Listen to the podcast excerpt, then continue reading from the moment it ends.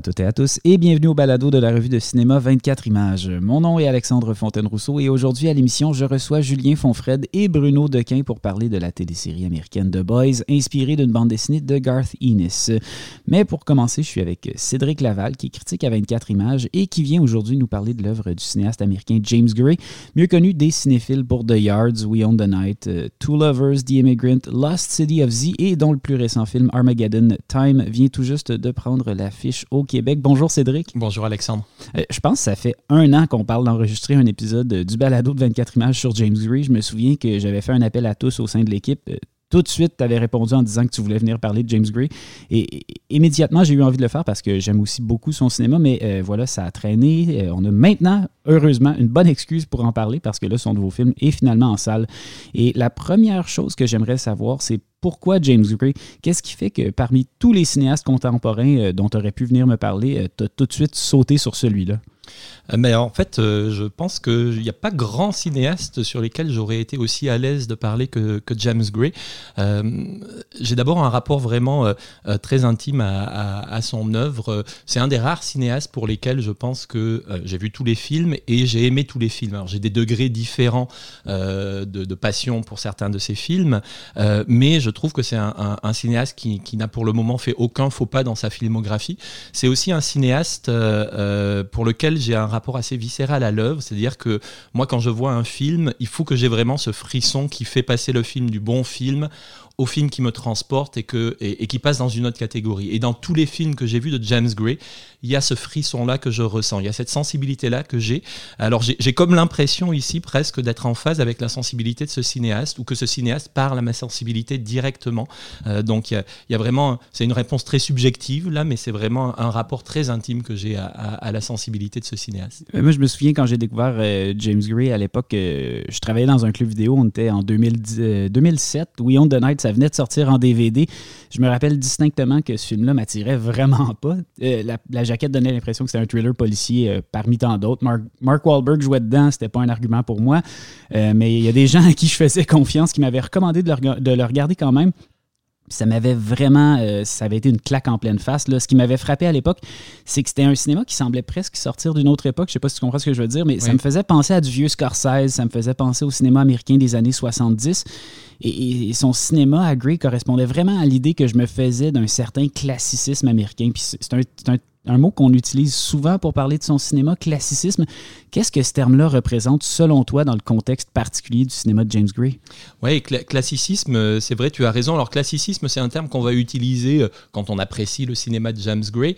Euh, les détracteurs vont parler d'académisme quand ils parlent de son cinéma. C'est vrai que c'est un cinéma qui, c'est un cinéaste qui ne se caractérise, qui ne se caractérise pas par une sorte de flamboyance stylistique, pas du tout.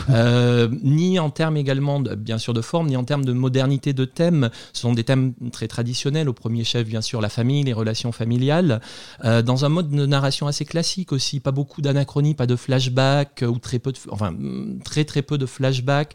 Euh, c'est un cinéma qui tourne le dos, en fait, au, au diktat de l'originalité, au, fantasme un peu du faire du neuf, du jamais vu auparavant. Et à ce sujet-là, il y a une scène clé dans son dernier film, une scène sinon fondamentale, mais en tout cas que je trouve qui donne une, clé à, à, la compréhension du style de James Gray. dans Armageddon Time, donc, dont on, reparlera rapidement, que j'évoquerai à la fin. Mais à un moment donné, le, protagoniste principal, Paul, qui est un jeune garçon, euh, est à l'école et on, donne à, on donne à faire un exercice de dessin. Euh, et le, le, diktat qui est donné, ou en tout cas la consigne qui est donnée par le professeur, c'est be original. et euh, l'enfant dessine en fait un dessin qui est une œuvre de Kandinsky qu'il a vu au Guggenheim lors d'une sortie qu'il a fait quelques jours auparavant. Et bien sûr, le professeur se moque de cet enfant qui a reproduit le tableau de Kandinsky, mais qui le reproduit à la fois avec sa sensibilité propre, mais en même temps avec des moyens techniques éblouissants pour son âge, parce qu'il doit avoir 10 ou 11 ans.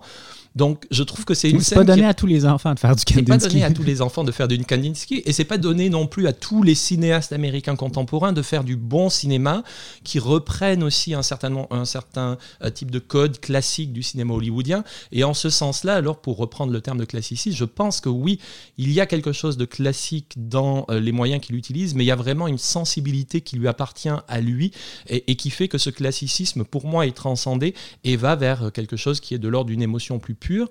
si je le comparais un peu à, d'autres cinéastes, un cinéaste par exemple que qu'on admire et qu'on soutient beaucoup à 24 images, qui, qui serait Paul Thomas Anderson, qui lui est davantage dans le geste de mise en scène. Il y a une sorte de, de virtuosité, de, virtuosité qui est posée d'emblée. C'est comme si le, la mise en scène, le geste de mise en scène était posé. Sur ce geste de mise en scène vient se greffer l'histoire.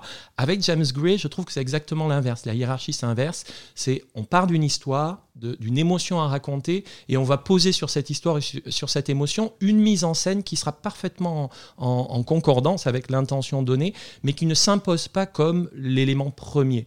Donc, euh, en ce sens, je trouve que c'est un cinéaste, effectivement, oui, classique, mais d'un classicisme que je trouve admirable et en tout cas qui, qui vient me chercher et qui me touche, qui me touche beaucoup. Mais tous les plans de James Gray disent ce qu'ils ont à dire. Je trouve que c'est peut-être ça la qualité principale de son cinéma. Euh, on, en a un peu euh, parlé. Euh, y a, une, on peut dire classicisme, on peut aussi parler d'académisme. Il y a un, peu un mystère autour de la réception des films de James Gray parce que c'est quelqu'un qui est adulé en Europe, un petit peu ignoré en Amérique. Qu'est-ce que tu penses qui explique le fait que ce soit le Jerry Lewis du drame, pour reprendre une expression qui a été utilisée de temps en temps? C'est ça. C'est assez, assez surprenant. il est en partie particulier euh, adoré en France. Euh, euh, tous ces films, j'ai vérifié ici, mais tous ces films ont été sélectionnés dans les trois grands festivals majeurs que sont Cannes, Venise ou Berlin. aucune sélection par contre aux Oscars. Euh, dans les catégories majeures. Alors Donc son classicisme pourrait tellement correspondre à l'idée qu'on se fait. Exactement. Euh, aucun véritable euh, hit au box-office américain. Le, celui qui a le mieux marché, c'est Ad Astra, bien sûr, porté par la thématique de la science-fiction, porté bien sûr aussi par sa vedette Brad Pitt. Mais pour un film de ce calibre-là, en termes de, d'investissement, c'est un film qui a fait relativement peu d'entrées par rapport aux attentes qui étaient données. c'est un film aussi qui, en fait, c'est, un cinéaste pardon, qui, qui échappe peut-être, euh, qui échappe peut-être à un certain nombre de, catégories. Euh, euh, dans les festivals, quand on voit les films de James Gray, au milieu justement de, des sélections des films qui font preuve peut-être d'une plus grande originalité ou virtuosité technique, ça passe relativement inaperçu. et au moment du palmarès, finalement, ils passent sous les radars. Alors que quand on les regarde deux ou trois mois après, au moment de la sortie, lors des tout venants des sorties cinématographiques que l'on voit au cinéma, Là, on se rend compte qu'il y a quelque chose de, fort, qu'il y a quelque chose de différent qui le fait sortir de la masse. Mais c'est vrai que ça reste un mystère. Il y a, une... Euh, moi, je trouve que les films de James Gray s'approfondissent et s'enrichissent à la revoyure, si je peux employer ce terme. Donc, voir, c'est vraiment revoir. Et avec James Gray, on a l'impression qu'à chaque nouvelle vision, on, découvre une profondeur nouvelle, on, entre en phase avec une émotion nouvelle. Donc il y a quelque chose qui euh, peut être le dessert au moment de la sortie, au moment où ces films sortent, ou au moment où ils sont sélectionnés dans les festivals, au milieu d'autres œuvres peut-être plus clinquantes. Mais il y a quelque chose de, très fort et de très cohérent. Et, je pense que c'est un cinéaste qui euh, gagne à être vu et qui mûrit bien comme, le, le bon vin aussi peut bien vieillir. Je pense que les films de James Gray vieillissent bien à la fois dans la mémoire et quand on les revoit également à l'écran. Tu parles de revoir, j'ai presque envie de parler de, relecture, tellement il y a quelque chose qui relève de l'écriture dans son cinéma, puis c'est peut-être justement ça qui on, finit par craquer le code d'écriture, d'aller lire certains plans, puis leur, leur trouver le sens à la, à, la lumière de du, de l'ensemble de l'œuvre parce que tout est tellement cohérent. Euh, tu, parles d'écriture d'ailleurs, euh, mais euh, à noter que James Gray est le scénariste de tous ses mhm. films. Mhm. Donc là aussi, c'est un cinéaste-auteur. Et donc, en termes d'écriture, bien sûr, on va retrouver une cohérence euh, dans son œuvre que, qu'on va essayer de, de voir euh, euh, ensemble. Oui, puis parlant de cohérence, je pense que sa, sa trilogie originelle, Little Odessa, donc en 1994, The Yards en 2000 et We Own the Night en 2007, c'est trois films qui sont qui se ressemblent quand même à certains égards. Je pense que quand on voit ces trois films-là, on a l'impression que c'est ça, James Gray. peux-tu nous parler de ces trois trois premiers films-là de cette trilogie donc new-yorkaise. Oui, bien sûr. Alors, euh, étonnamment, c'est drôle quand tu as euh, défilé la filmographie de James Gray tout à l'heure, tu n'as pas cité Little Odessa, son premier film, qui était en fait qui est le seul film qui a obtenu un prix, euh, le Lion d'argent à Venise, je pense meilleure réalisation. et oui, cette, première trilogie, elle est unifiée bien sûr par le lieu, New York, qui est, qui est un lieu privilégié dans les films de, de James Gray, notamment dans cette première trilogie. Elle est aussi unifiée par le, le, le, le, style formel. Tu as déjà parlé ici de la, perfection des cadres, en tout cas de travail sur le cadre qui est tout de suite très frappant quand on regarde les films de James Gray. La direction photo aussi est assez étonnante, euh, le travail sur euh, le jeu, les clairs-obscurs, les jeux de lumière. D'ailleurs, la nuit est le lieu privilégié, bien sûr, des, films de, James Gray, notamment dans cette première trilogie. C'est d'autant plus remarquable qu'en fait, les trois premiers directeurs photo des films de, James Gray sont trois directeurs photo différents.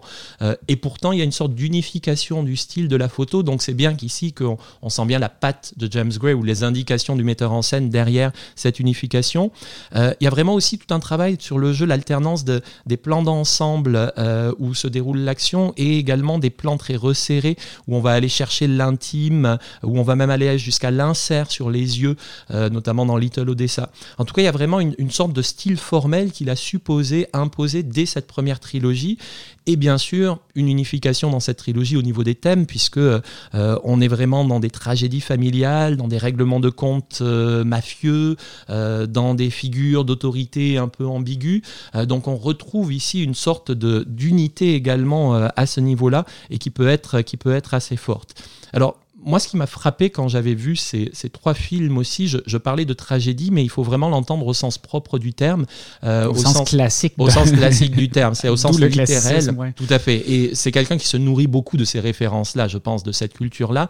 Euh, la tragédie, au sens euh, littéraire et originaire du terme, c'est aussi un, un, un, genre littéraire dans lequel les, les personnages euh, sont, sont, soumis à un destin auquel ils ne peuvent échapper. Donc, c'est pas juste la présence de la mort, c'est vraiment le destin, l'absence de liberté. Et on ressent ce destin-là, notamment dans les deux premiers euh, opus de la tragédie, de la, de la trilogie euh, de James Gray. Donc, euh, dans Little Odessa, rapidement pour, pour situer pour les gens qui, n'auraient pas vu ce, ce, ce, cette œuvre-là, donc ça raconte l'histoire de Joshua, qui est interprété par Tim Roth, qui est un tueur à gages d'une trentaine d'années et qui revient dans son, le quartier de son enfance, à Brighton Beach, qui est le quartier ukrainien de la communauté juive ukrainienne donc de New York, lequel a grandi également euh, James Gray. Il y a une teneur autobiographique souvent très présente dans un certain nombre de films de James Gray. Euh, il revient dans ce quartier pour euh, effectuer un contrat, donc tuer le, euh, un bijoutier iranien véreux. Mais bien sûr, ça fait très longtemps qu'il n'est pas revenu dans ce quartier parce qu'être tueur à gage pour son père, bien sûr, ça n'est pas un, un, une sorte de, métier ici respectable. Et donc, il est bien sûr exclu de sa famille. Et il revient malgré tout dans son quartier parce qu'il apprend également que sa mère est mourante, se meurt d'un cancer. Et il va retrouver, reprendre contact avec son, son jeune frère également, qui a bien sûr une pour ce frère prodigue qui est sorti ici du quartier. Donc dans ce film-là, le personnage de, Joshua, de Tim Roth, justement, va être, va être frappé ou, euh, on va sentir la présence surplombante de ce destin et notamment, euh, on la sent très bien à travers le premier et le dernier plan du film. C'est d'ailleurs un exercice à faire pour tous les, les gens qui euh, seraient intéressés à re-regarder les films de James Gray, de regarder le premier et le dernier film, le dernier plan de chaque film. Il y a vraiment une réflexion, une structure et notamment une figure du cercle qui s'impose dans le premier et le dernier plan de Little Odessa, puisque on voit un plan sur les yeux du personnage principal, plan que l'on retrouvera à la fin avec un insert très puissant où on voit tout le drame, toute l'émotion toute l'émotion qui se lise dans ces yeux-là, et cette tragédie à laquelle il n'a pas pu échapper, et ce destin auquel il n'a pas pu, euh, euh, ce destin qu'il n'a pas pu fuir, et qui débouche sur un drame que je laisserai les, spectateurs découvrir.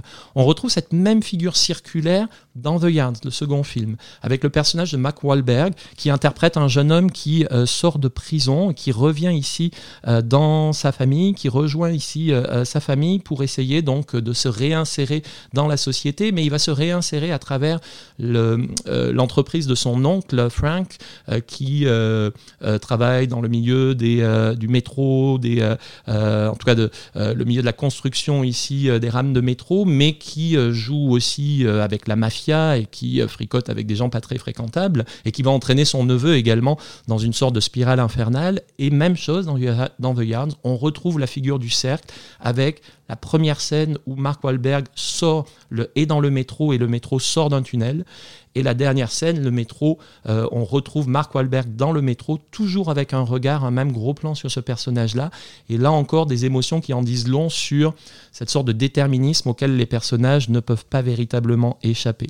Et puis pour le troisième, le dernier ici, euh, euh, We on the Night, alors ici, quand on regarde le premier et le dernier plan, on a l'impression qu'on échappe un peu à cette figure de symétrie, cette figure de destin, puisque le personnage de Joaquin Phoenix, euh, qui s'appelle qui s'appelle Bobby Green, euh, directeur d'un nightclub à, New York, euh, souvent fréquenté par des bandits, donc on retrouve encore ce contexte de la mafia, cache un peu à tous les gens qu'il fréquente le fait que son père et son frère travaillent dans la police, donc il réussit à cacher ce secret-là, mais bien sûr il va être amené à prendre position à un moment donné durant le film, notamment quand son frère est gravement blessé dans une tentative d'assassinat, et il ne va plus pouvoir rester neutre et en tout cas se retrouver ici dans cette position un peu ambiguë qu'il occupait alors.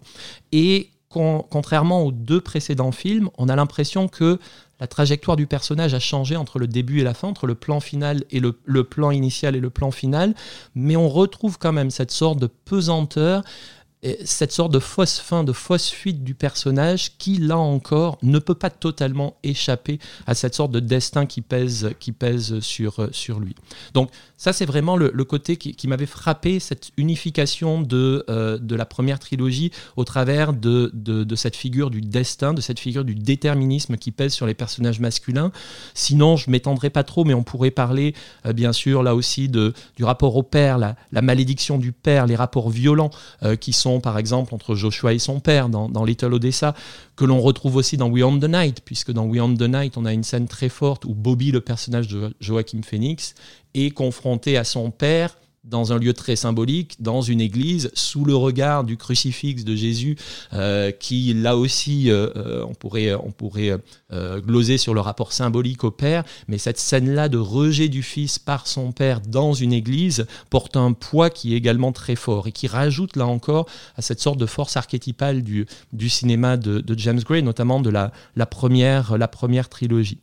de manière plus, plus euh, général ici, ce qui m'avait frappé aussi dans cette, euh, dans cette première trilogie, c'est l'apparent paradoxe qu'il y avait entre des personnages masculins euh, très, très forts, qui sont les personnages principaux, un univers très viril, et pourtant une grande vulnérabilité de ces personnages masculins.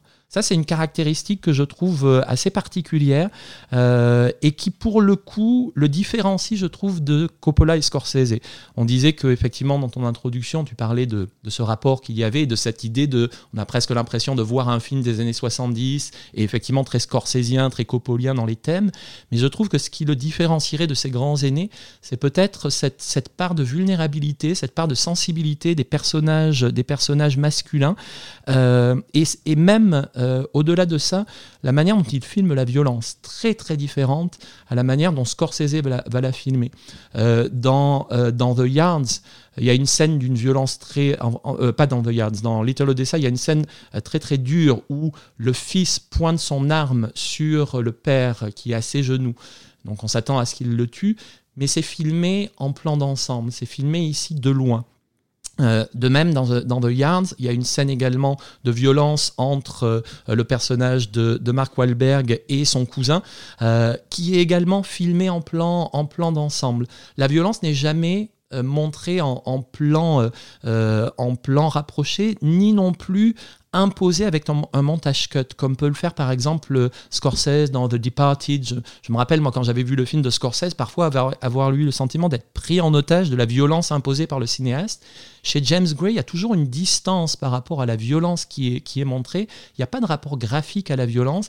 Et donc, il y a quelque chose de, très sensible ici dans ces, films-là qui, me semble, intéressant. Euh. Donc, ça, c'est quelque chose que je trouvais très fort dans la, première trilogie et c'est des, points qui m'ont marqué. Il y, a, quelque chose, c'est vrai qu'il y a un flottement dans sa mise en scène qu'on n'a pas nécessairement chez Scorsese. Je trouve ça intéressant. Tu parlais euh, d'une sensibilité euh, peut-être qu'il distingue de ses modèles. je trouve que c'est très évident euh, quand on, assiste à l'espèce de transition entre We Own the Night et son film suivant, donc Two Lovers en 2008. Je me souviens à l'époque, après avoir finalement embarqué sur le train James Gray, euh, j'avais été extrêmement surpris de voir que son film suivant, donc c'était Two Lovers, qui est vraiment un très beau film, tout en murmure, j'ai envie de dire. Euh, tout à fait. Alors, cette surprise-là, je l'ai ressentie à plein et même je peux dire que j'ai presque été déçu après la première trilogie quand j'ai vu Two Lovers. Et en fait, alors pour le coup, c'est quelque chose euh, qui, marche très bien avec Two Lovers. Le revoir Là, il y a quelque chose. C'est comme une fleur qui s'épanouit. C'est comme, euh, comme ces fleurs, euh, tu sais, là, de, thé euh, qu'on met dans de l'eau et puis là, la, fleur s'épanouit. Là, il y a quelque chose dans Two Lovers qui, qui relève de cette magie-là. Où effectivement, quand on voit le film, alors c'est un mélodrame. L'histoire est assez simple. Leonard, encore Joachim Phoenix, hésite entre suivre son destin, essayer de, trouver sa voie et épouser Sandra, la femme que ses parents lui ont choisie ou se rebeller contre ce choix-là et écouter ses sentiments, les sentiments qu'il ressent pour sa nouvelle voisine, Michelle, qui euh, est incarnée par Gwyneth Paltrow. Euh, très belle, un peu volage, un peu, en tout cas, qui, qui semble papillonner, dont il est tombé éperdument amoureux. Et donc, il y a vraiment une sorte de, de choix à faire entre la raison et l'instinct, euh, et il va devoir se, se confronter à ce choix-là. Donc, Posé tel quel, le synopsis semble effectivement assez, assez limité et on se dit quand on regarde les thèmes euh, plus amples de ces premiers films, ça semble effectivement assez, assez étonnant et assez déstabilisant. À noter d'ailleurs, petite, si ce n'est une anecdote, mais dans son dictionnaire amoureux du Festival de Cannes, Gilles Jacob, qui était le directeur artistique euh, du, Festival de Cannes et qui avait sélectionné euh, Two Lovers au moment où, il était sorti, euh, le, nomme comme entrée dans, son dictionnaire comme l'une des, des, plus grandes injustices peut-être qu'il a ressenti par rapport à, des films qui n'ont pas été récompensés, et notamment lors de l'année où il est sorti. Donc là aussi, il se livre à un éloge de la mise en scène du cinéaste américain. Et c'est vrai que c'est un film qui est déstabilisant, mais là encore, c'est un film où on va retrouver ce rapport à une masculinité fragile, vulnérable. Et ce n'est pas un hasard si Joachim Phoenix a été choisi par euh, James Gray dans The Yards, dans We on the Night et dans Two Lovers. Il y a dans cet acteur-là une sorte de, D'abord, c'est euh, une masse virile, un corps viril très très très lourd, très massif, un peu pâteau, euh, capable de sautes d'humeur, d'éclats de violence qu'on va retrouver notamment également dans The Immigrant, mais capable aussi d'une vulnérabilité, une délicatesse qui là encore une fois montre les deux visages du film de, James Gray. Euh, on est dans les codes du mélo avec Two Lovers mais c'est toujours un mélo qui va échapper à euh, le, côté un peu caricatural, le côté un peu, euh, un peu figé ici du mélo. Il y a une grande délicatesse, il y a, quelque chose en particulier euh, que l'on va retrouver dans, dans ce film-là et, et, qui le classe justement comme un mélodrame, parce qu'un mélodrame à l'origine, c'est un drame populaire mêlé de musique. Ça, c'est le terme vraiment, le, le, sens originel. Et on retrouve cette importance de la musique, ce rôle de la musique dans Two Lovers, la musique intra qui est, qui est fondamentale dans les films de James Gray.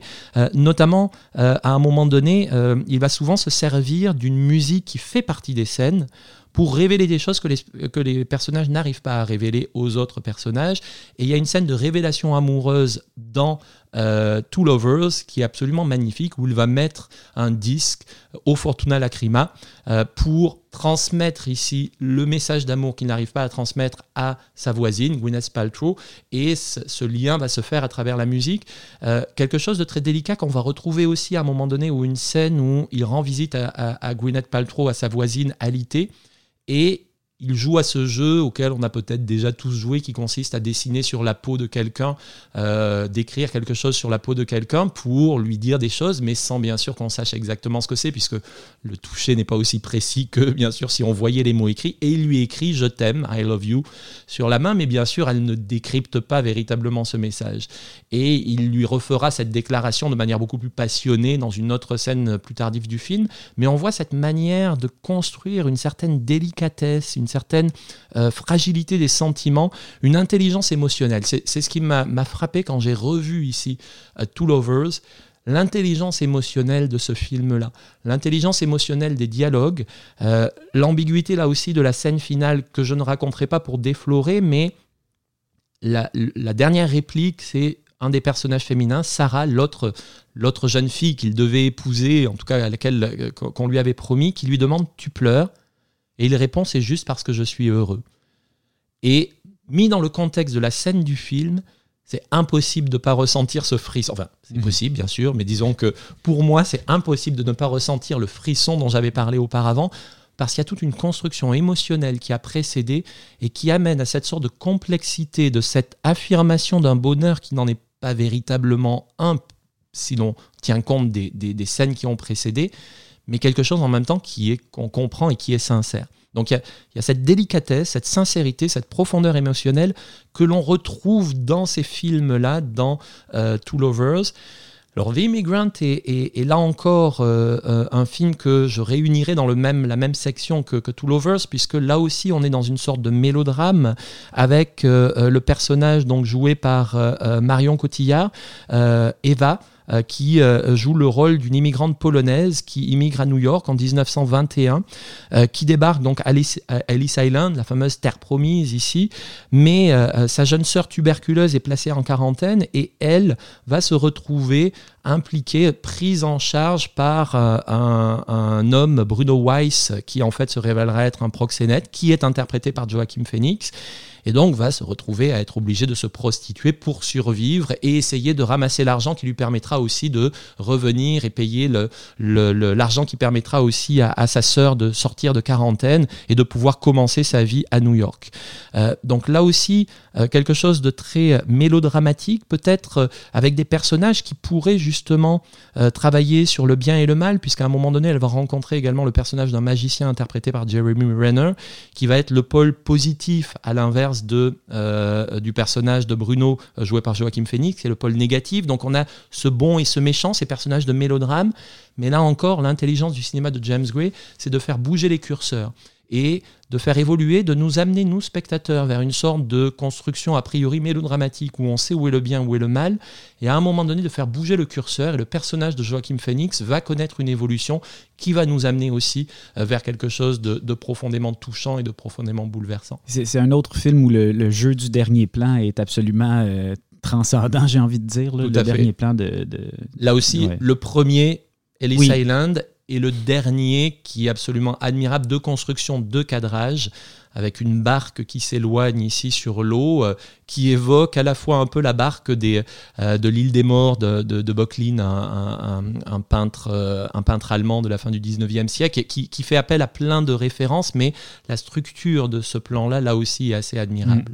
Mm. c'est intéressant parce que ensuite, après avoir touché à ce grand genre classique qui est le mélodrame, il va s'attaquer à, au, au, film d'aventure, j'ai envie de dire, avec The Lost City of Z, et ensuite à la science-fiction donc avec euh, Ad Astra. Donc ça, c'est 2016 et 2019 respectivement. Est-ce que c'est euh, James Gray qui se réapproprie le film de genre d'après toi? Oui, tout à fait, d'autant qu'il est encore euh, crédité bien sûr au, scénario. Donc c'est lui qui, assume ici ou qui, prend en charge le scénario. Je crois qu'il est associé à quelqu'un d'autre sur Ad Astra, mais Lost City of Z, c'est lui qui est le scénariste. Alors oui, c'est assez étonnant. je me suis dit en voyant ces au moment d'aller voir ces films-là, ça y est, il est passé, il a été accepté par le milieu hollywoodien et on lui donne les rênes de grandes superproductions. Ouais, euh. C'est vrai que la City of Z avait un peu cette, euh, cette sensation-là de grand film classique. Ce qui est étonnant, ça rejoint aussi ce que tu as dit quand tu disais que tu avais été un peu trompé par la jaquette de We on the Night et que tu n'avais pas vraiment envie d'aller voir encore un autre thriller. C'est assez étrange et peut-être qu'il pâtit aussi de ça. C'est-à-dire que quand on voit les bandes annonces des films de James Gray, qui sont forcément faites par des publicitaires ou des gens qui ont envie d'attirer le public, on se rend compte qu'ils vendent un film qui n'est pas celui qu'on voit à l'écran. Mhm. Euh, et c'est ça qui peut être un peu déstabilisant parce que peut-être que les gens qui vont voir les films de James Gray en pensant que ça va être tel ou tel film, en faisant confiance à la bande-annonce, sortent en disant non, c'était pas ça du tout, on m'a vendu autre chose. Donc, euh, dans The Lost City of Z, euh, qui raconte l'histoire vraie de, Percival Fawcett, qui est joué par Charlie Hunnam, euh, pardon, qui était un des plus grands explorateurs du XXe siècle et qui est un colonel britannique reconnu surtout pour avoir exploré l'Amazonie, essayé de cartographier les frontières entre le Brésil et la Bolivie. Et lors de ses voyages, il va euh, retrouver sur place des traces de euh, ce qu'il pense être une civilisation, une grande civilisation qui aurait disparu, euh, mais dont il veut ramener ici l'existence à jour. et bien sûr, ramener l'existence de cette civilisation amazonienne dans une Angleterre très consciente ou, certaine de sa supériorité dans, dans, la grande puissance expansionniste et colonialiste de l'Angleterre de la fin du 19e et du début du XXe siècle, ça ne va pas plaire à tout le monde. Donc ici, il y a, un, contenu bien sûr politique, social très important. Mais ce qui est paradoxal avec The Lost City of Z, c'est qu'effectivement, une bonne moitié du film ne se passe pas dans la jungle. Donc on est en fait là encore dans un film où on a beaucoup d'ellipses assez déroutantes, où on va nous transporter de l'Amazonie à la jungle de la société britannique, en fait sans transition, de manière très elliptique. Euh, on va se retrouver aussi sur les terrains de la Première Guerre mondiale. Donc il y a des sortes de grandes ruptures ici temporelles qui peuvent parfois sembler euh, frustrantes, mais qui soulignent en fait, à mon avis, que le véritable intérêt de, de James Gray ne se situe pas justement dans ce film de genre, film d'exploration, film d'aventure, mais se situe ailleurs. Euh, la réflexion, par exemple, sur la place de la femme dans la société et dans le couple, parce que la femme du, personnage principal va prendre de plus en plus d'importance euh, dans les prises de décision. Euh, à un moment donné, il va devoir être, être, obligé de faire un choix, justement, quand il doit repartir pour se lancer dans des expéditions, entre cette femme qui, lui annonce qu'elle est à nouveau enceinte d'un deuxième enfant, euh, et puis repartir vers euh, ce, fantasme de trouver cette civilisation. Donc il y a une réflexion sur, sur la place de la femme. Il y, a, encore une fois, on retrouve le rapport père-fils, au cœur notamment de la seconde moitié, moitié du film. Et on a vraiment euh, l'impression ici de, d'un héros qui est dévoré par sa quête de gloire. et la cité perdue finalement du titre c'est peut-être aussi métaphoriquement cette, humanité que, que l'on égare, enflammée par un hubris, par la volonté de découvrir quelque chose, en oubliant justement euh, l'humain qui nous entoure, et en particulier euh, euh, ce personnage-là, ce, personnage de, femme ici très puissante, qui clôt là encore le film sur un plan absolument incroyable.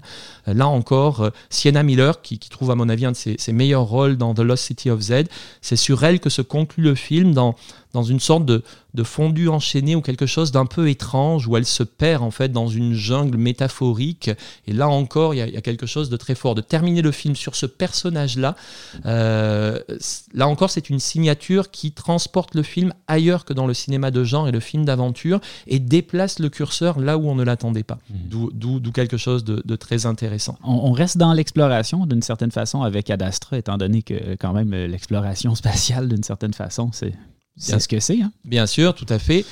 Et on va retrouver là encore cette manière de s'approprier un genre, le film de science-fiction.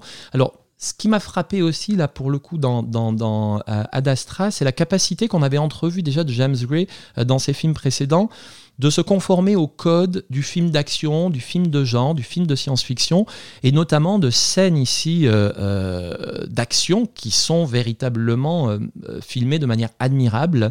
je pense par exemple à la, scène d'ouverture, la chute de Brad Pitt qui tombe d'une antenne démesurément haute, et avec un travail sur le montage également, il y a une course-poursuite sur la Lune entre des pirates qui veulent intercepter le personnage principal. Alors là, on n'est pas du tout dans le, le, le, le style des, à la Michael Bay avec des plans euh, de une seconde ou une seconde et demie avec un style épileptique au niveau de la caméra, il y a quelque chose de très lisible dans les scènes d'action de James Gray, mais il y a quelque chose d'une efficacité redoutable qu'on avait déjà perçu. Je ne sais pas si tu te rappelles également dans The Round the Night, la, la, scène poursuite. Ah oui, c'est incroyable. incroyable. En termes de montage, en termes et pourtant, justement, on comprend tout. On comprend les enjeux, on comprend où, qui se trouve où.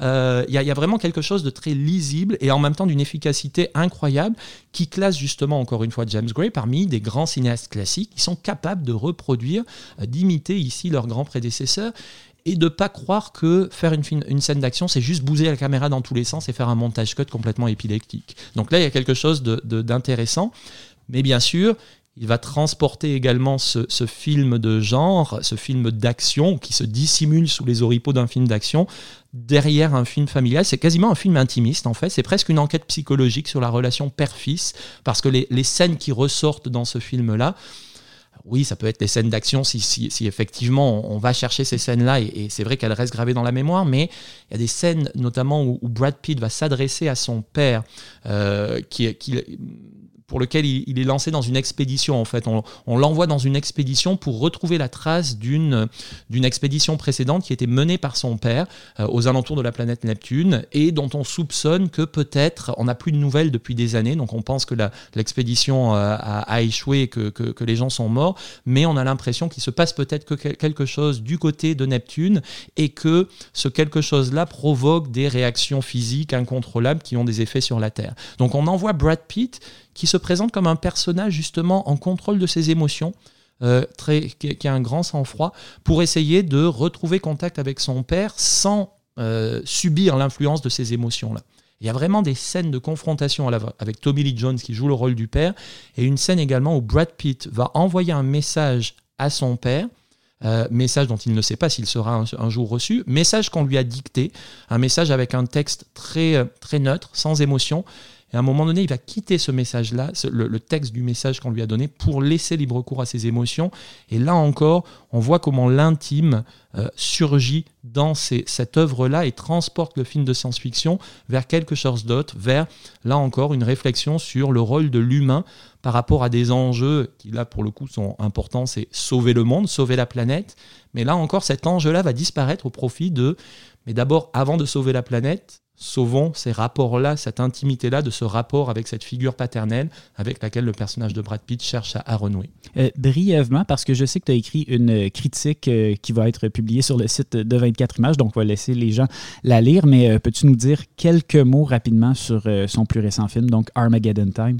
Oui, alors juste Armageddon Time revient à New York, revient sur une veine plus directement autobiographique, puisque on suit le parcours d'un jeune garçon, Paul, dans, la, communauté juive de New York et euh, d'après ce que j'ai pu lire, euh, c'est vraiment en écho beaucoup à l'expérience également de James Gray, qui avait à peu près le même âge de l'enfant. Ça se passe au début des années 80.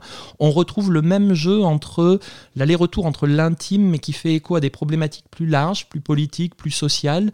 Euh, on va le retrouver notamment avec le fait que le titre Armageddon Time fait allusion à un discours donné par Ronald Reagan au moment où il était concouré pour l'élection présidentielle et où il annonçait que possiblement on entrait dans Armageddon Time.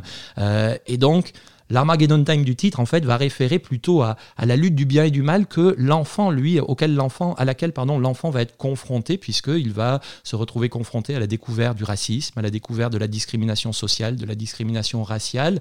Et on retrouve toujours aussi ce travail sur, euh, bien sûr, le cadrage, sur l'aller-retour entre l'intime et le, général, l'universel, sur également le, euh, le côté archétypal de certaines situations, de certains personnages mais qui vont se déplacer vers quelque chose de beaucoup plus subtil qui amène à une émotion qui là encore est venue me cueillir, euh, me cueillir à vif puisque j'avoue avoir pleuré à chaud de larmes à plusieurs scènes, même si le scénario peut sembler un peu attendu, notamment dans la dernière partie du film.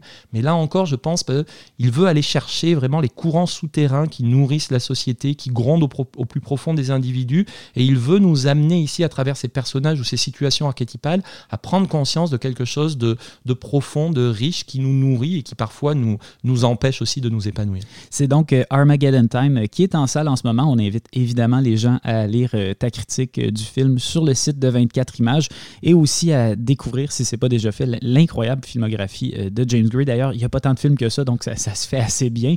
Et ils sont pratiquement tous à la grande bibliothèque également, peuvent être empruntés assez facilement à la grande bibliothèque. Excellent. Merci Cédric d'être venu nous en parler. Ça a été un grand plaisir. J'espère que tu vas revenir au micro du balado de 24 Merci Alexandre de m'avoir accueilli. The Boys, c'est le titre d'un comic book co-créé en 2006 par le scénariste Garth Ennis et l'illustrateur Derek Robertson. Depuis 2019, c'est aussi le titre d'une série qui est diffusée sur Amazon Prime, euh, mettant en scène une équipe de super-héros. Et si vous avez écouté notre épisode sur les blockbusters de l'été 2022, vous le savez, vous êtes probablement en train de vous dire Hey, il me semble que 24 images étaient tannées de ça, les histoires de super-héros. Mais The Boys propose une perspective un peu plus cynique et satirique sur le genre. Et pour en parler, je suis avec Julien Fonfred et Bruno Dequin. Bonjour à vous. Bonjour. Bonjour. Alors, je l'ai déjà mentionné euh, rapidement, The Boys, euh, c'est encore un autre récit de super-héros à une époque où on a l'impression qu'il se fait euh, juste ça à la télé et au cinéma. De quoi ça parle en gros et qu'est-ce qui fait que cette série-là se distingue de l'avalanche de produits euh, Marvel et DC qui envahissent les écrans depuis environ une dizaine d'années, quinzaine d'années, même vingtaine d'années? Ça fait combien de temps, l'avalanche de super-héros? Enfin. Oh, on, a perdu le fil. On a perdu je, le fil. Je, ne sais même pas à quelle phase ils sont, la phase 4, phase 5, phase 6. Je, ne sais pas, l'autre fois j'ai dit phase 3 puis quelqu'un m'a dit non, on est rendu à la phase 4, mais je pense, je sais plus. Ça, fait, Ça, fait, juste trop longtemps. Exact. Donc, euh, The Boys. Eh ben, The Boys, euh, c'est une, série que j'ai découvert par hasard en fait parce que comme tu le mentionnais, euh, j'en ai vraiment ras le bol des films de super-héros. J'ai passé mon été à être déçu, euh, déception par déception après déception, et euh, quelqu'un m'avait dit tiens tu pourrais regarder cette série là, c'est peut-être une, une, sorte d'antidote à ton à ton usure parce que cette série aussi elle est un peu tannée des super-héros et puis elle se moque et euh, pas très gentiment d'ailleurs des, euh, des super-héros. Donc euh, petite mise en contexte, The Boys, comme tu l'as mentionné, c'est une série qui joue sur Amazon Prime, qui a été développée depuis 2019 en fait. On est rendu à la troisième saison. La troisième saison, elle a été mise en ligne au printemps dernier, donc c'est, on en est rendu là. Elle a été développée par un certain Eric Kripke, euh, que je ne connais pas, mais qui avait connu un certain succès dans les années 2000 avec une série qui s'appelait Supernatural. Qui était un autre truc un peu super-héroïque, de super pouvoir je soupçonne. Supernatural sonne comme un truc avec quelques super pouvoirs. Euh, et euh, elle tient ses origines dans le comic book euh, que tu mentionnais. Donc Julien, il pourrait nous parler un petit peu plus des origines du comic book parce que lui, je le connaissais pas, par exemple. Oui, alors il, s'avère que j'ai lu la bande dessinée, en effet, donc le, comic book. Et donc oui, ça c'est alors c'est 2006 à 2012, une bande dessinée qui commence chez chez White Storms, euh, qui est donc une filiale de DC Comics, et qui passe ensuite chez Dynamite, parce qu'après six numéros, euh, DC fait wow, wow, wow, on se calme. Ça nous plaît pas beaucoup, et donc passe dans un truc plus indépendant, et donc 2006 à 2012, 80 numéros, et après un spin-off qui s'appelle Dear Becky, qui est donc sur la femme du personnage principal euh, de Billy Butcher, et ça jusqu'à 2020. Après, euh, après, on peut parler un petit peu euh, de, la bande dessinée, du ton et tout ça, mm. mais bon, c'est un truc sur on casse du super-héros. Les super-héros, c'est vraiment des connards. Euh, le ton très cynique de Garth Ennis en général. Exactement, cynique, outrancier, humoristique, et donc voilà, un truc profondément anti-religieux. Donc une, vraie, une vraie rage, un vrai truc, euh, voilà, où on rentre dans, les super-héros pour leur casser la gueule. Euh, c'est la, revanche du petit peuple sur, euh, sur ces gens qui ont des super-pouvoirs, par exemple. Ouais, parce que vite fait, je pense qu'on peut quand même dire pour les gens qui liraient pas de bande dessinée que Garth Ennis, c'est un, auteur qui a eu sa renommée dans, dans les années 90 avec tout un espèce de courant de contre-bande dessinée, de comic book un peu alternatif, très, très, très enragé. Alors c'est ça, c'est quelqu'un qui est, déjà, c'est un, un, anglais, donc c'est cette, c'est cette c'est cette génération d'auteurs, euh, de, stars du comic book euh, anglais. Là, on peut, on peut l'associer à Grant Morrison, à Warren Ellis, à tous ces gens-là. C'est cette génération. Il arrive juste après Alan Moore. Euh, il est surtout très très connu pour Preacher, euh, qui, est, vraiment un truc, à mon avis, vraiment génial aussi, qui est sur un prédicateur qui a des pouvoirs paranormaux surnaturels et qui en fait se lance sur la route à travers les États-Unis pour essayer de retrouver ou de, trouver Dieu, le Dieu chrétien qui a abandonné ses, disciples et tout ça. Donc euh, c'est un truc profondément euh, anti-religieux quelque part. C'est quelque chose qui mélange le western, l'horreur et la comédie. Euh, donc voilà, ce, côté un peu cynique, un peu anti-religieux, anti, anti-super-héros. Euh. Alors Garth Ennis a toujours dit qu'il trouvait les super-héros ridicules. Il en a fait beaucoup. Il est très connu aussi pour avoir fait Judge Dredd. Euh. il a fait un truc que moi je ne connais pas, mais qui a l'air vraiment jouissif, euh, qui s'appelle. Alors ça, il l'a fait en 95 pour Marvel, avant qu'il soit plus ou moins viré ou qu'il parte parce qu'il n'était pas content. Un truc qui s'appelle Punisher Kills the Marvel Universe, 195 donc. Et là, c'est le Punisher qui tue tous les super-héros de, de, de, de la, de la planète Marvel et tous les super vilains aussi. Donc voilà, après il reste plus personne. Dans la bande dessinée, il y a aussi des trucs comme ça où il y a une assemblée euh, de, la bande dessinée de The Boys, une assemblée de super-héros. Euh, ils sont des centaines et des centaines et des centaines et là ils ont un truc qui leur fait exploser la, tête. Donc il y a une sorte de, séquence démente où euh, tous meurent. Donc ça campe assez bien l'œuvre de Garth Ennis. Euh, qu'est-ce qu'il en est de la série télé? Oui, c'est ça. Là, on va passer quand même à de quoi ça parle, en fait, cette série. Euh, clairement, cet homme a de la suite dans les idées, manifestement, puisque, pour faire simple, euh, la série met en scène essentiellement deux groupes de personnages. Il y a les Seven. Les Seven, c'est l'équipe vedette d'une multinationale qui s'appelle Vaughn International, euh, qui est spécialisée dans le divertissement et la justice semi-légale des super-héros. En gros, c'est une agence de placement pour super-héros. Euh, ils sont tous employés par euh, la compagnie. ils ont tous des parts dans les actions de la compagnie, etc. Donc il y a les Seven. Et ces Seven, c'est ouvertement un pastiche de la Justice League de de DC justement. Donc ils sont menés par Homelander, qui est la version démoniaque et infantile de Superman. Euh, et là-dedans, dans ses principaux associés, il va y avoir Queen Meave, qui est une Wonder Woman, mais version euh, bisexuelle, complètement désillusionnée, dépressive et semi-alcoolique. Il y a A-Train, qui est en gros Flash, mais euh, sous la forme d'un afro-américain accro à l'argent et à la drogue. Il y a The Deep, qui est la version d'Aquaman en obsédé sexuel, euh, qui tente de négocier l'époque du MeToo avec, euh, on va dire, euh, moins de succès que de. De avec très peu de succès en fait. et arrive au sein de cette équipe très dysfonctionnelle, Starlight, qui est une jeune super-héroïne du Midwest, très utopique, qui a été élevée dans l'Amérique catholique. Euh, qui ont pas la peine de, parler nécessairement des, super pouvoirs individuels de chacun, mais en gros, c'est le début de la série, c'est ça, c'est l'arrivée de Starlight dans cette équipe.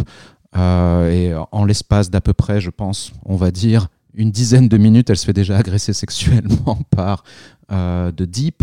donc ça met un peu en place la série. Face à ce groupe des, des, des Seven, il y a les Boys les Boys, euh, c'est un groupe euh, voué à la destruction euh, des, super-héros qui est mené par un personnage que Julien a mentionné tantôt, Billy Butcher. Billy Butcher, en gros, c'est un ancien espion militaire. Dans la série, on ne sait pas très très précisément, même si on, on comprend qu'il a eu des liens avec la CIA, qui est obsédé par Homelander parce que Homelander a violé sa femme. Enfin, il y a toute une histoire entre eux. Et l'histoire commence au moment où Huey, qui est un jeune euh, adolescent sans ambition, qui vit euh, lui-même un drame personnel euh, au tout début de la série.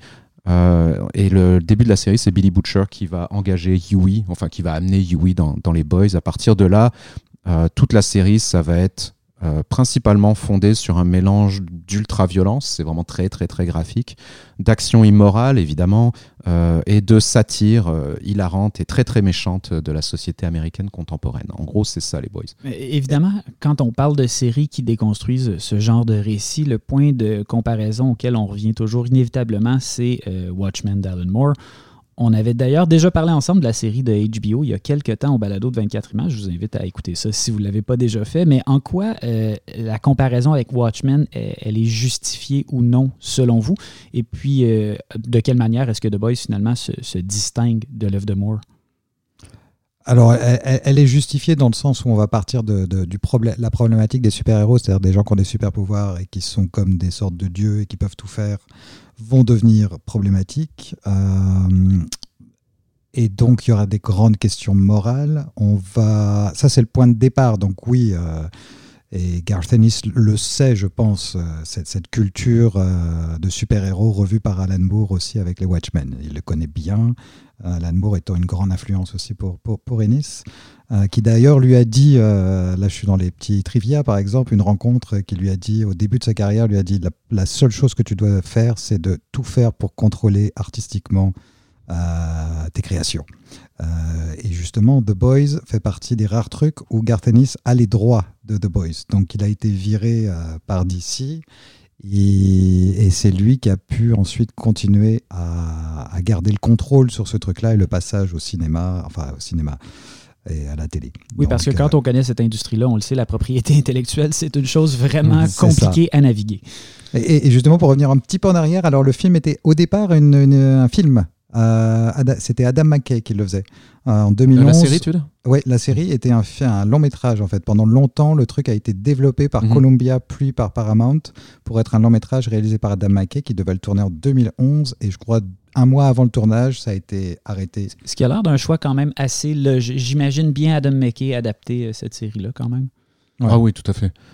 Mais donc, donc c'est ça, oui, cette notion de super-héros. Mhm. Et après, je rajouterais la différence. Euh, oh, il y en a plein. Il y a un truc, c'est beaucoup plus bête et méchant. Là, faut pas, faut pas se leurrer qu'un truc plus philosophico, euh, Alan Moresque, mystica, mystique, quelque chose.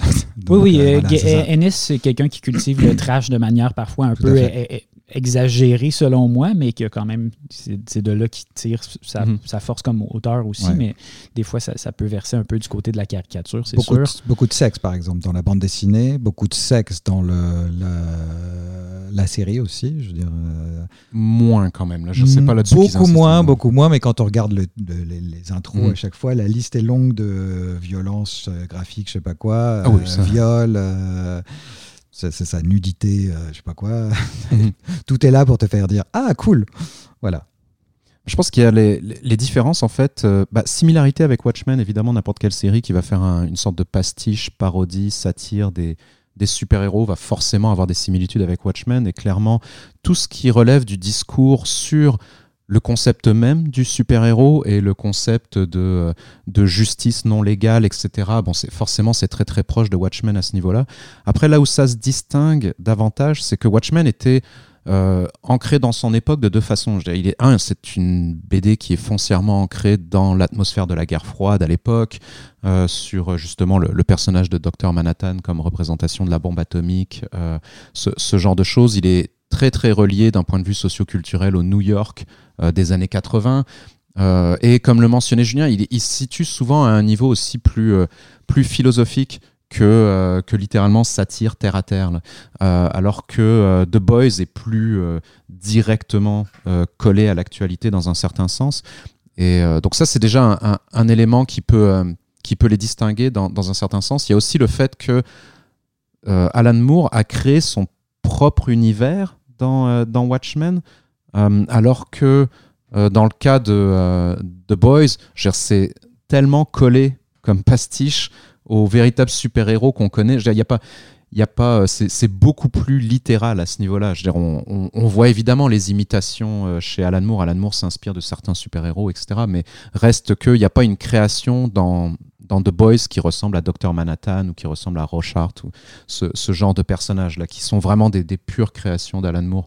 Donc ça, c'est la différence. Et puis là où ça devient intéressant, c'est à l'époque, quand il y avait euh, eu la- l'adaptation au cinéma justement de, de Zack Snyder, euh, euh, il y avait cette idée quand même que en collant à ce point-là à Watchmen, ça aurait pu être quand même intéressant plus de le réactualiser.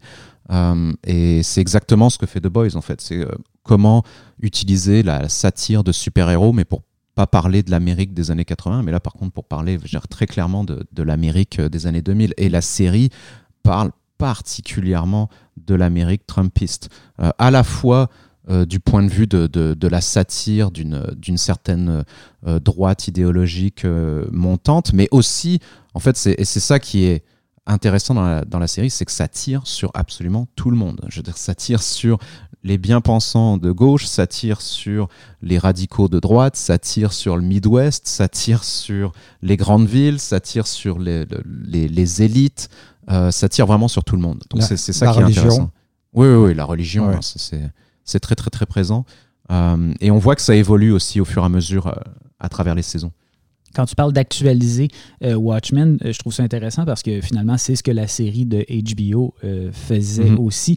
Est-ce que, est que selon toi, c'est plus ou moins pertinent que, que ce que euh, Watchmen, la version de 2019, euh, 2019 ou 2020, avait à dire sur l'Amérique? Parce que ça aussi, c'est une série qui, qui critiquait l'Amérique trumpiste. C'est aussi une série qui était très engagée.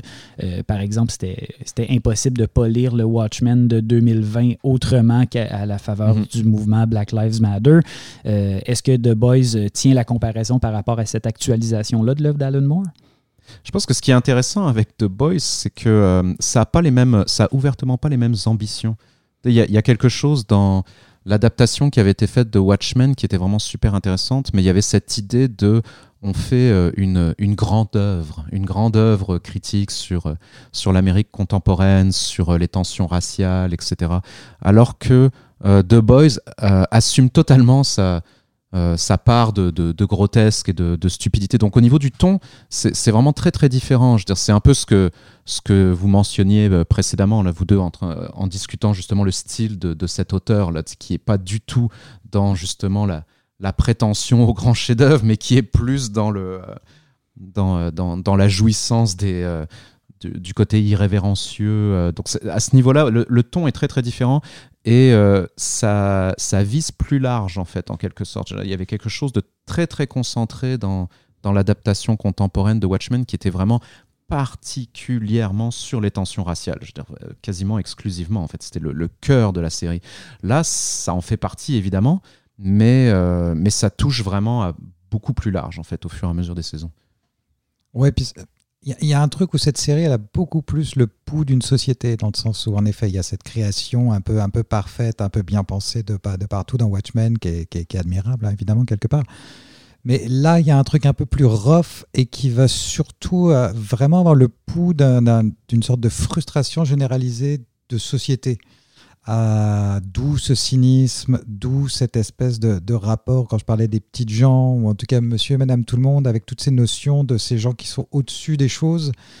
Il y a un côté vraiment exutoire, il y a un truc qui est assez qui, qui est noir et qui répond à un état actuel de, nos sociétés euh, qui, est, là. Moi, je, à un moment donné, on, regarde ça. Oui, en effet, c'est l'Amérique Trumpiste, c'est tout ça. En effet, c'est là. Et tout d'un coup, en fait, tu réalises qu'au c'est un truc qui est en fait une sorte de décharge de haine sur, sur Hollywood et sur les stars et sur ces gens connus, ces gens riches, ces gens. Euh, c'est à la fois l'un et l'autre c'est tous ces gens qui sont en dehors d'un système un peu euh, et, qui créent une sorte de situation absolument mais euh, explosive. Oui, parce que la série traite les super-héros de toute évidence comme des espèces de célébrités au sens le plus pur du terme. Exactement, mm. c'est vraiment une négation de, de, de, ce milieu-là et, qui est vraiment super intéressant et du politiquement correct et de le personnage de Billy Butcher est vraiment intéressant par rapport à ça et tu sais jamais trop, euh, tu, veux lui mettre un label, tu veux mettre un label sur des, des, camps par exemple,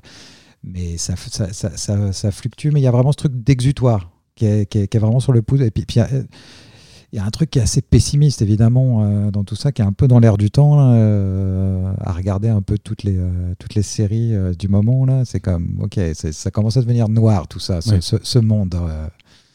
J'ai pas vu la série. Tout ce que j'ai vu, c'est des extraits, donc je, ne veux pas trop m'avancer, mais il y a quelque chose dans le style visuel et le ton qui a l'air très, très mais caricatural, presque grotesque, comme si on regardait une sorte de version gonflée à l'hélium du film de super-héros traditionnel, j'ai envie de dire, même dans les, les, physiques des personnages, tout ça.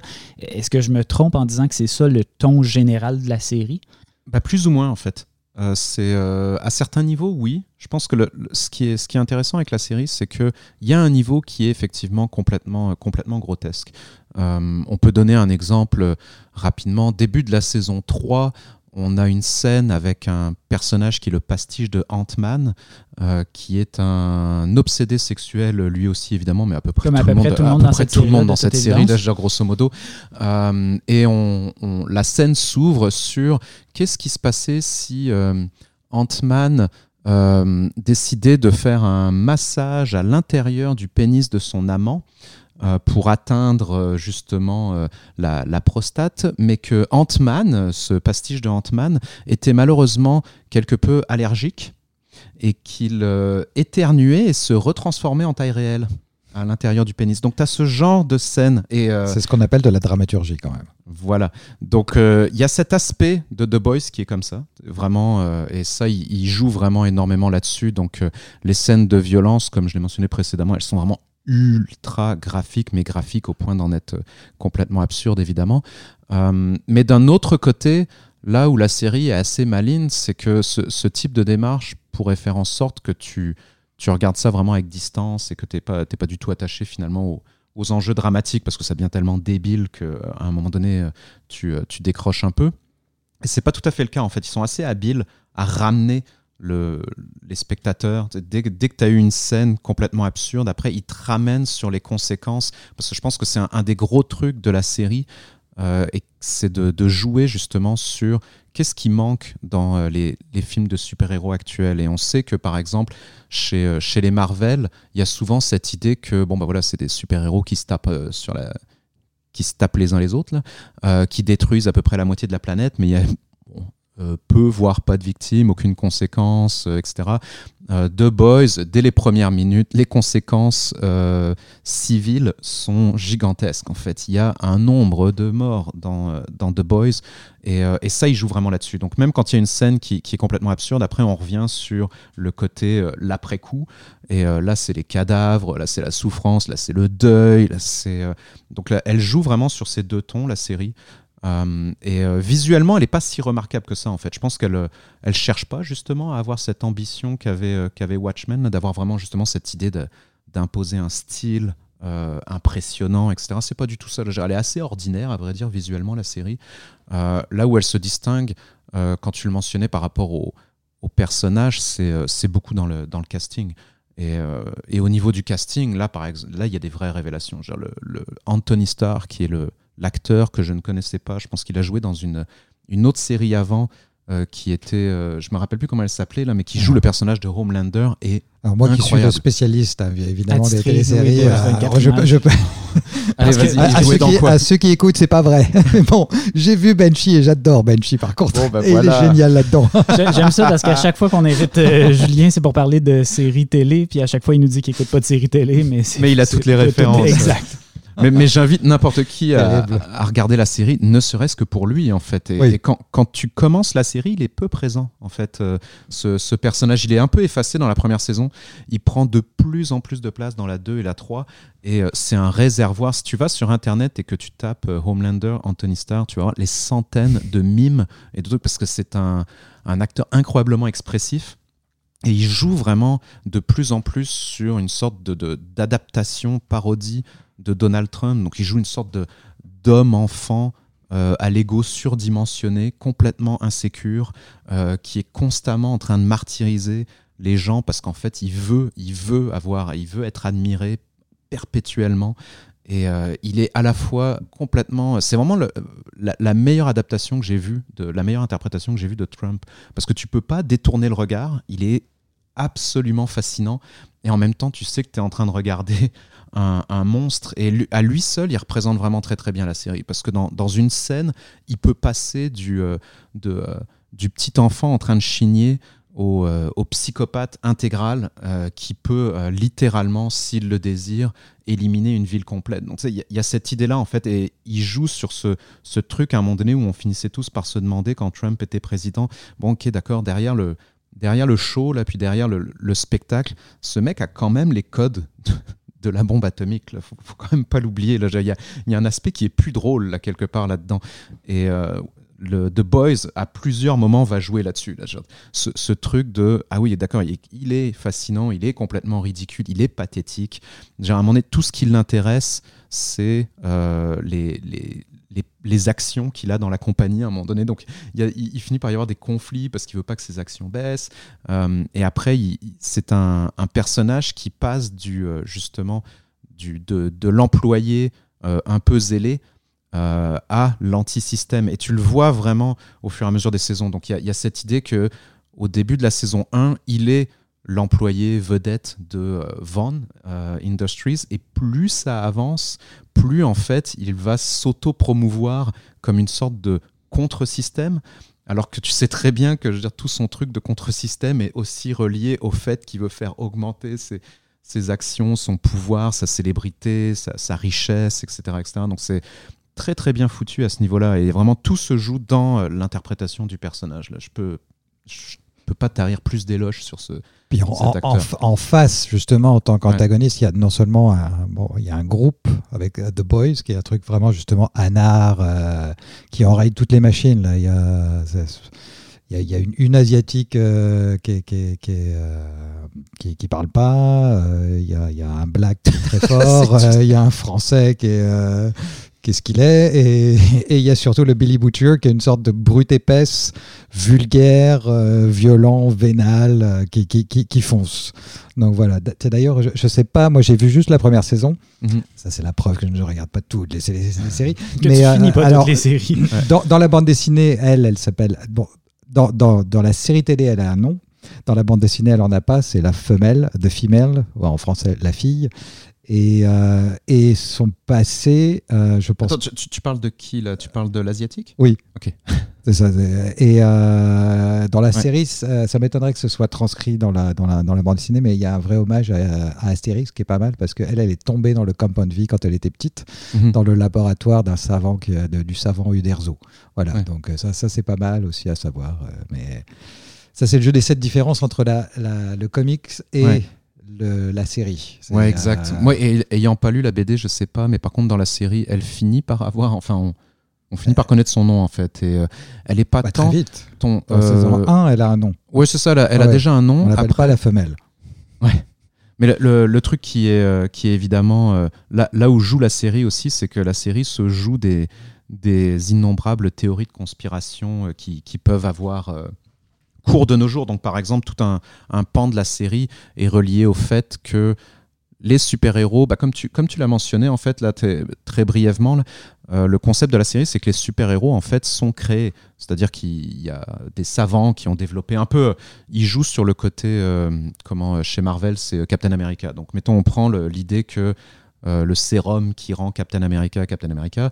euh, dans The Boys, c'est un sérum qui a été euh, cultivé, démultiplié, et donc les super-héros sont en fait euh, tous créés.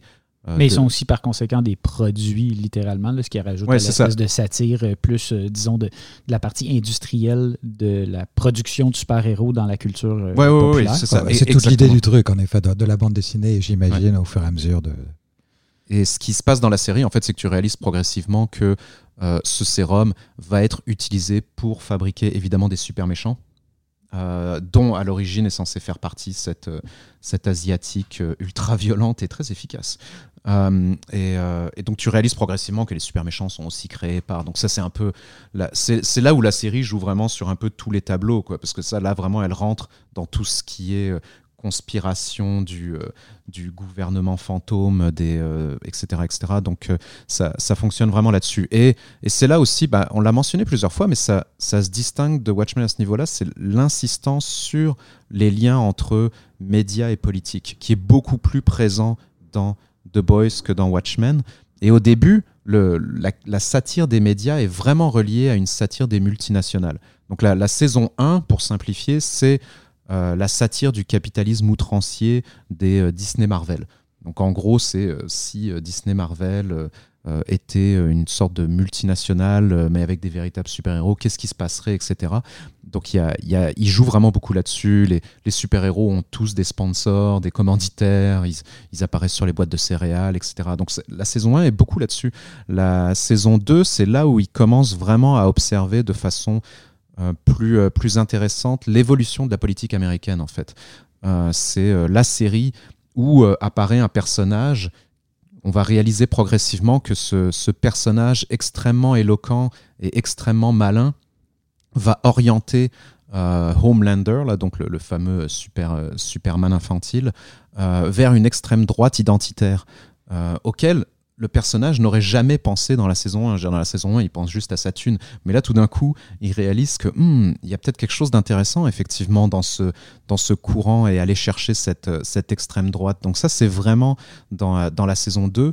Et euh, tout ça pour aboutir à, à la saison 3, qui est vraiment extrêmement intéressante, parce que la saison 3, c'est là où ils vont vraiment confronter les, les enjeux de ces personnages-là, et particulièrement les enjeux des hommes, en fait. La, la saison 3, c'est vraiment sur la masculinité ultra toxique qui a été promue depuis toujours par l'imaginaire fictif américain. La, la saison 3, c'est le moment où euh, Billy Butcher devient totalement ingérable, où ça devient une sorte de show de testostérone, là, qui, euh, qui est le plus fort, qui va réussir à détruire l'autre, etc.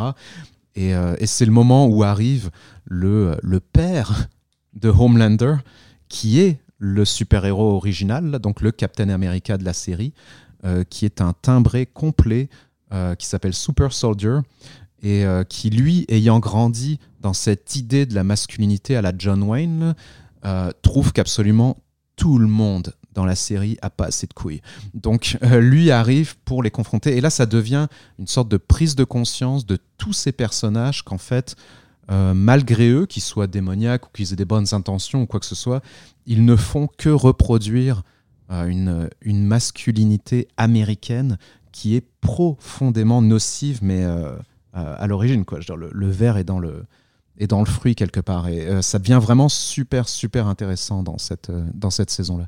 C'est donc euh, The Boys. J'espère que, qu'on vous a donné le goût de, de, vous rendre. J'espère qu'on t'a donné le goût, Julien, de te rendre jusqu'à la saison 3. En fait. Alors, en fait, moi, oui, mais j'attends la saison 4 puisque Jeffrey Dean Morgan a été annoncé pour être dans la saison 4. Donc, ça, c'est Negan dans Walking Dead. Donc, en tu veux dire une autre série que tu regardes Non, j'ai arrêté à un moment donné, mais par contre, il est cool comme acteur, faut pas se leurrer là. donc voilà. Donc, euh, Julien qui a été convaincu, qui attend la saison 4 avec impatience, qui va écouter les saisons 2 et 3 d'ici là. Euh, merci de, de, nous avoir écoutés euh, jusqu'ici au balado de 24 images. On se dit ben, merci à vous aussi, Bruno et Julien, d'être venus jaser de The Boys avec moi. Merci Alexandre. Merci. Et, et puis, ben, donc, euh, nous, on se dit euh, à bientôt pour un autre épisode du balado de 24 images. Et d'ici là, bon cinéma.